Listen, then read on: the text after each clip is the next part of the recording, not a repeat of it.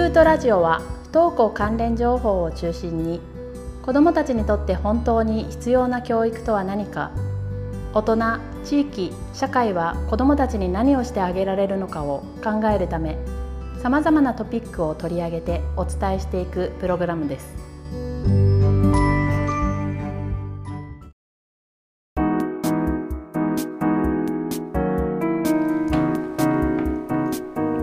どうも皆さんこんにちは。NPO 法人スクート内海です。はい、こんにちは。スクートの中山です。はい。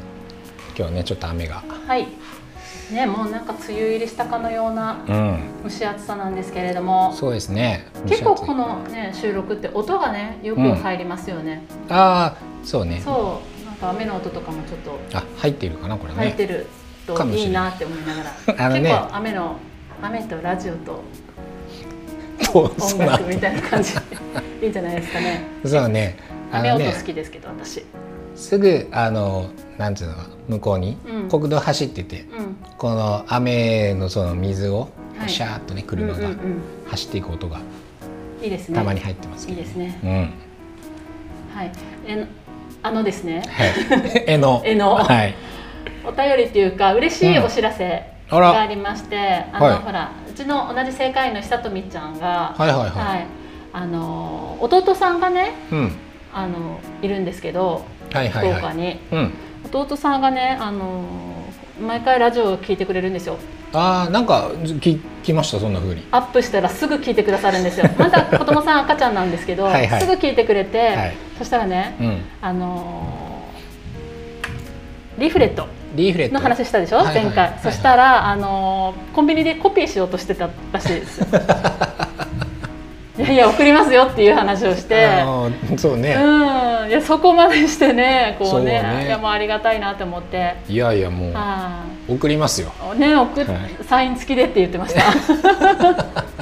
送りますのでお待ちくださいませ。そうですね。はい。県内、県内各所ぐらいだったらねそうですね。持っていけるしねなんかのついでにね、うんでねちなみに私この間そのはい。長崎で会議があった時に持って行ったんですけど、すごい喜んで喜んでというか、い。あのまあ、ラジオ聞いた人は「あこれですね」って言って、すごい中身を見て絶賛していただき「これはいいですね」って言って言っていただきごっそり、はい、あのもらってもらいました。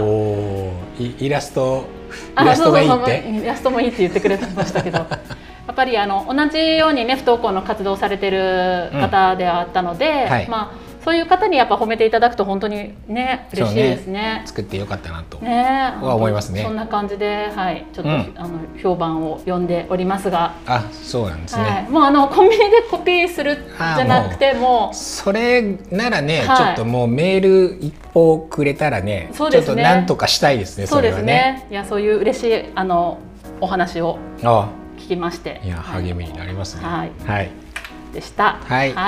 では今日のテーマは？はい、今日のテーマはね通知表、通知表。通知表でいきたいというふうにう思います。ん、いい思い出はないかな。あんまない？ないかな。いや私ちょっとこのテーマをするって聞いて、はい。なんかちょっとお家探そうかなって思ったんですけど。あ、その過去の通知そう表ですか？そうそうそう、はいはいはいないかもしれない。捨てたかも。っていうぐらい、ね本当にねまあねうん良くも悪くもうんない、はい。はい。平凡な子供だったんだなって、ん あそうですか。そうそうそう。俺ね、なんかまあ運動結構できたので、うん。体育とかはだいたいその小学校は三段階だったので、でね。うんうん中学校は五でしたけあど。三段階だったんですか？えっとあじゃあ三段階でそのあの、うんうん数字じゃなくてそのえっと良い普通頑張ろうみみたいな感じですよね。ねそうそうそうそう。う、んうんうんうん。そうそう。その。そうかそうか。もなんかうん逆に私体育はその機械体操とかも全くダメだったから。うーん。飛び箱とかか鉄棒とか。はいはいはい。本当にどんくさかったんで。そうか、うん。なんかねそう。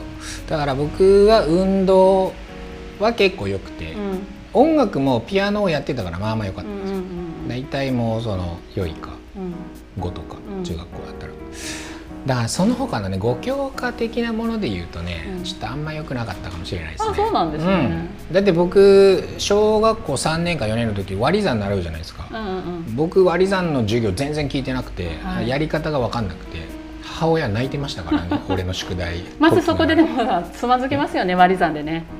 うんそのなんかやり方を聞いてなかったんですよ。あ俺はなんかやり方聞いてないだけだけどなと思ってたんですけど、母親がなんかそうかそうか。でも私も算数が嫌いでですねあの机の下でうん。こう指をこう折りながら結構いい年までやってたなっていう記憶ですね。やっぱうん。今今どうですか？今はさすがにねできますけどあんまりでも暗算は得意じゃないですね、あー計算機もあるしねえー大人になると。数学的なかなんかセンスはないなってやっぱり今でも思います、ああそれはなんか僕うもんそう。思いますね、うん、なんか通知表をなんかもうすごく親に見せたくてたまらないっていうよりかは、うん。なんとなくこうごまかしたいなっていうところはあありまししたけどな僕はね、うん。あんまり通知表のことは、うん。なんもう特に何とも思ってなかったです。歩みでしたよね。歩み歩み。歩み。うんうん。歩み。歩みだったけどなんか別に通知表が良かろうが悪かろうが、うん。もうどうでもいいやみたいな。ただその私自分が親になって、うん。その通知表をうん。また本当違う観点から楽しみにしてる自分がいて、はいはい。勉強はねあんまり聞き ちょっともう仕方ないなって思うところもあるんですけど、うん。勉強よりも何よりもその生活の部分とありますね。はい、あのー性格的な部分を評価していただいた時はやっぱりこう、嬉しいなって思います。そこの部分の先生のこう初見みたいなところを読むのが楽しいはいはい。ですけど、はい。ここ最近なんかそこら辺がもうなくなっちゃってるのかな？先先生のこはいはい、うこの子に対するこういろいろ書くじゃないですか。書きますここら辺ねがこうちょっともう今簡略化されてて、はいないよね確か、うん。うんそこはちょっと寂しいなって思ってますけど、はいはいはい。そうね。なんかね、そのその小学校とか、うん。そういう学校中学校とか、学校ごとにもまた違うし、うん。時代ごとにもなんか呼び方とかもね、うんうんうん。もう違うかもしれないですけど、しかもほら僕たちの時は、うん。その相対評価だったでしょ？はいそうですね。だからそのクラスの中で例えば5になる人数決められててみたいな、うんうんうんうん。だから点数テストでいくら良くても。そうね。なんかその結局5にならないみたいなものもあったじゃないですか、うん。なんかそういうものもありつつちょっと、ん。ちょっとずつね変わってきましたけど、うんうんうんうん。あの今日はその、まあ、通知表テーマなんですけど、はいはい。あの実はこの前のねあの記事でですね、はい。あのちょっとネットニュースの記事でですね神奈川県のあの公立小学校があの通知表を廃止し廃止したっていうお。ニュースが出てたんですよね。うん。廃止しちゃったんですね。廃止したって、うん。そのまあ廃止するまでにもちろんそのあの急に廃止とかじゃなくて、うんうんうん。もちろんそのし時間をかけてますけど、うんうんうん。うん。最終的にその廃止してあのや今それは廃止してる状態なんだけどもちろんそこでも賛否はあるみたいで、そのやっぱりこうパッとねはい。あのその子が頑張ってきた評価とかが指標として分かる方がいいっていううん。そういう意見もあるし、うん。でやっぱりその通知表っていうとどうしてもそのなんていうかなその子の一面的な評価なので、それをこうすごく気にする子どもたちもはい。やっぱりいるから、うん。なんかちょっと違う面で子どもたちをきちんとこう見てあげたいっていう先生方のうん。その思いもやっぱあるみたいな、うんそういうところで今日はちょっと通知表っていうそうですね。もう今ざっと聞いただけでも、うん。賛否両方の意見がちょっとわかるなっていう気はしますけど。うん。そうね。ん。うん。あの僕はねそのあんまり自分さっきも言いましたけど、うん通知表って気にしてなかったんですよ、うんそれなんかもう別に悪くてもうん。何とも思ってなかったし、うん。良くてもうんうん。何とも思ってなかったんですよ、まあね。うん、それはあのなんていうかなそれはまあただ学校のう学習の評価であって、うん別にだから俺がどうとかっていうふうに思ってなかったはずなんですよ。自分自身が。それが悪いから自分がの人人として良くないとか、ななんて言えばいいのかねそういうのがね。ある意味大人ですね。あの自己評価にうん。あんまりその通知表とか歩みとかっていうのうんうんうん。が関連してないかったんですよ僕は。それとは全く違うところで生きていたうんうんうん。と思うので。そうなんだ。逆に私はすごい繊細に受け止めてましたけどね、今は全然あれだけどやっぱりはい。小さい頃は繊細だったのでああそうなんだって思いながら、はいはい、いやうん。だから僕がそのこの記事を見た時にこのまあ廃止をする学校があるっていうのを見た時にですね、そのまあ、もしかしたら今の子どもたちにとってはその通知表っていうのが、その子のその人格的な評価とか、はい。人間的な評価をすごくこう強く意味するようにうん。なってきてしまっている。うん昔だったら例えばその学校の通知表の評価がそんな良くなくても、うん。例えばちーまる子ちゃんでいう浜地みたいに、うん。なんか面白かったらちょっと一目置かれるみたいなそういうふうな風潮って結構あったと思うんですよね。うん、そうね。なんかそうそうたたくさんだから物差しがあって、うんあの自分は学校のここではダメだけど、うん。あのここではすげえこう認められてるから、うん。それで全然こう自信持って生きていけますよみたいな、うんそういうことがまだあの多かったかなと思うんですけど、うん。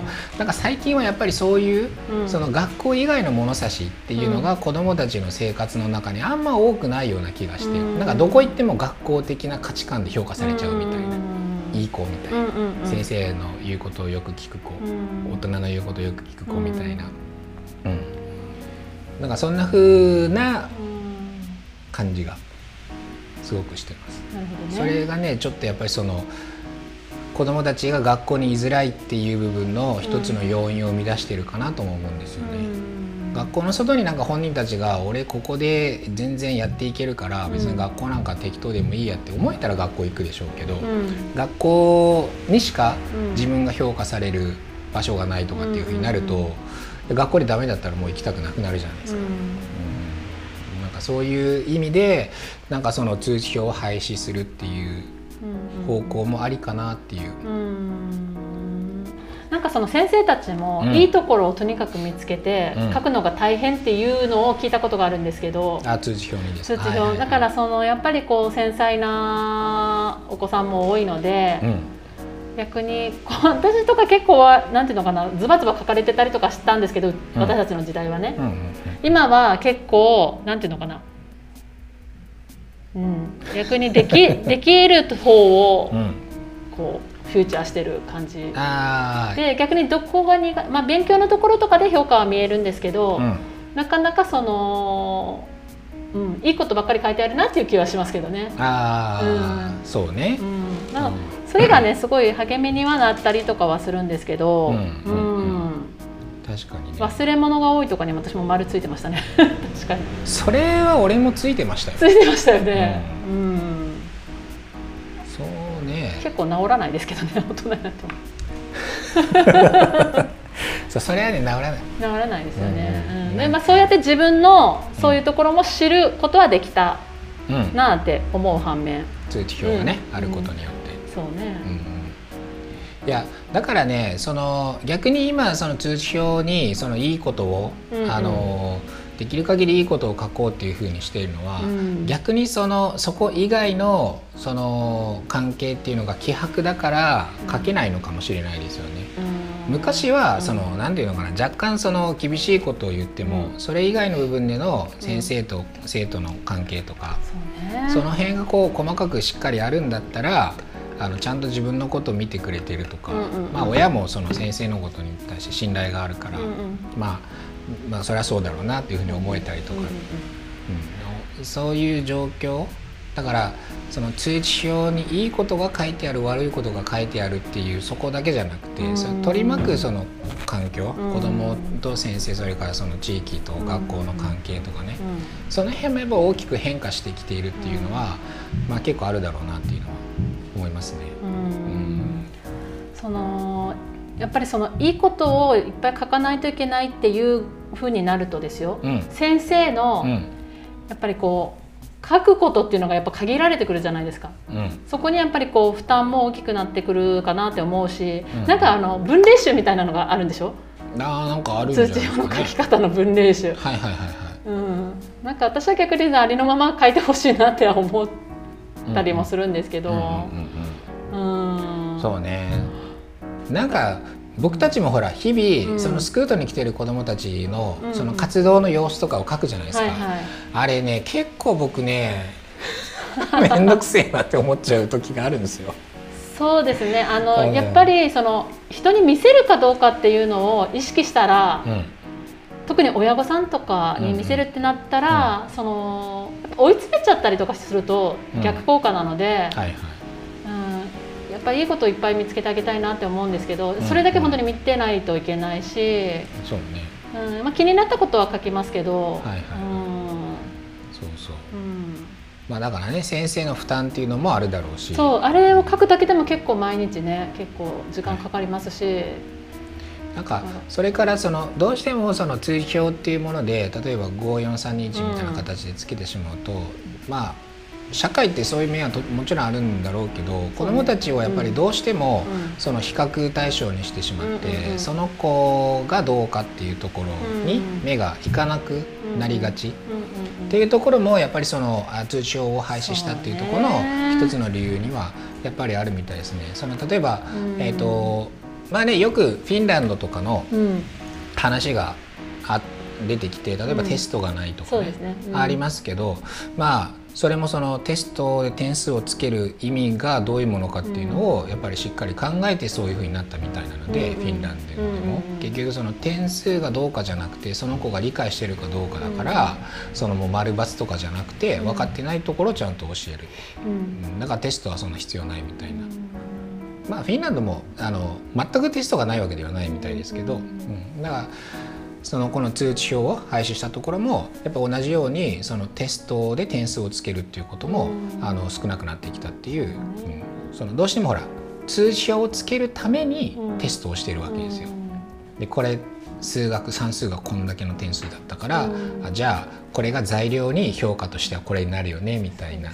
評評価材料としてテストをやっちゃってるから。でそれで子どもたちがその序列をつけられてしまうっていうことの成長に対しての影響がどうかっていう。うん。不登校の子供を持つ親としては、うん、やっぱりそのテストっていうのは大きなネックで、うんうんうん、受けさせないといけないっていうのはなんとなくわかるんですけど、うん。はい、学校に行けてない子がテストを受けることで、うんうん、なんかその受けるダメージっていうのはなるべく避けたいなっていうところがあって、はい、そうですね、先生たちはやっぱりその評価をつけるために、テストだけでも受けに来ませんかっておっしゃってくださるんですけど、はい、なんか私はわざわざその なんていうのかなそこでもバリバリ勉強して力試ししたいっていう場合もあるかもしれないけど、うん、わざわざそうやって、うん、なんか現実を見るために行く必要はないかなって思ってテストの時は本人に確認、意思を確認したりとかするんですけど、まあ、本人自身も受けないといけないって思ってるところもあるので。行くっていう選択をするんですけど、まあ浮かない顔してましたよね。うん、そりゃそうだよね、だってその定期テストの範囲を別に勉強してたわけじゃないじゃないですか、うん、そのしっかりね、うん、それで評価をつけられるって言ってもあの低い点数が分かってるっていうものを受けに行くことほど、はい、そして実際に低い点数が出るって、うん、だから受けたくねえんだよっていうね。なのでそこもね本当にねこう結構保護者会とか、うん、そういうもし悩んでる方がいたら、助言っていうかあんま学校的にはあれなんでしょうけど、その成績、うん、確かにそういう意味ではなくていいのかなっていう気はします。はい、本当に、うん、今そういう所見とかもなくなってるのであれば順位だけの成績はいらないかなって、理解度だけ分かればいいかなっては思いますけどね。そうですね、うんはいそんなこと考えられてるとさもう本当私たちの時代って競争社会だったんだなって思いますよね。うん競争社会だったと思いますよ。でもねあのプラスで今とはやっぱりもうちょっと先生の関わりは濃かったと思うから。ねテスト10位まで出てましたよね。バリバリ出てましたよ。ああもう。わかりやすくはあったけどね。わかりやすかったですよね。僕だってあのね高校1年の入った最初の対外模試とか、うん、下から5番目ぐらいですよ。頑張りましたねその後ね。うんそれがねこう励みになってね。励みはならない。ならなかった。ならなかった。俺なんで受験勉強頑張ってやってきたのに、うん、高校入ってまた勉強しないといけないんだよと思って もう授業全く聞いてなかったんですよ。あなるほど、ね、そしたらもうそういう結果が出てきましたちなみに僕の下あと2人同じクラスにいて、うんうん、はい、あの1年8組の下から アホサンバガラスって言われてました。なるほどあ んまり私も変わらないかもしれないけどね。そうやってね本当にね自分の立ち位置も分かりながら、うん、上がっていく時はねこう頑張ってる時はこう目に見えてわかるのでそれがモチベーションにはなりましたけど もう、うん、そうね。そういう社会ではなくなってきたってことかなって思って。そうですね、はい。まあ、いろんなものが定期テストなり宿題なり、うん。そうそう。この間ニュースで見たけどあの家庭訪問もなくなるなくなしなくしていく動きがちらほらと。はいはい。まあ本当にそれこそ賛否が分かれるところだけど。そうね。うん、あのそうそう。なね僕結構あのこのスクードラッシュのテーマを。忘れがちじゃないですか。今日忘れてましたよね。私から白い目で見ら次次は三十回だから、はい、あのなんか特別なやつになる予定なんですよね。あ、そうですね。はい、次三十回なんですか？次、多分次三十回だと思います。あの二十九回だと思うので、今日が。はい。そうですね。まあ、わかんないです。あの次、次の次かもしれないけど、まあ、そこで、あのね、教員の、その仕事。はいの比較各国比較。どういうのを？ちょっとやりましたけどね。また違う視点でそうそう。あれはその今の日本の先生たちがどういうものを、うん、その教師のあの残業時間の中で、うん、あの教員の仕事としてあのやってるか、うんうんうん、それが認められるかどうかっていうやつでしたけど、うん、じゃなくて、はい、各国比較があるんですよ。各国の先生たちがどういうことを自分たちの仕事して、としてやってるかがあるんですよ比較が。それをじゃあもうあらかじめ言っときましょう。そしたら僕も忘れないので そうそう今日はねテーマを忘れてね、うん、いやいやいや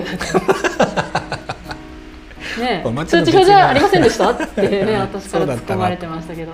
はい、でも本当にいつもねテーマを考えてくださって本当にありがとうございます。うん、いえ次次じゃその三十回はね。三十回はあの、はい、ね三十回記念ということで、はい、そのに今日が二十九だったと思うんですけど、はい。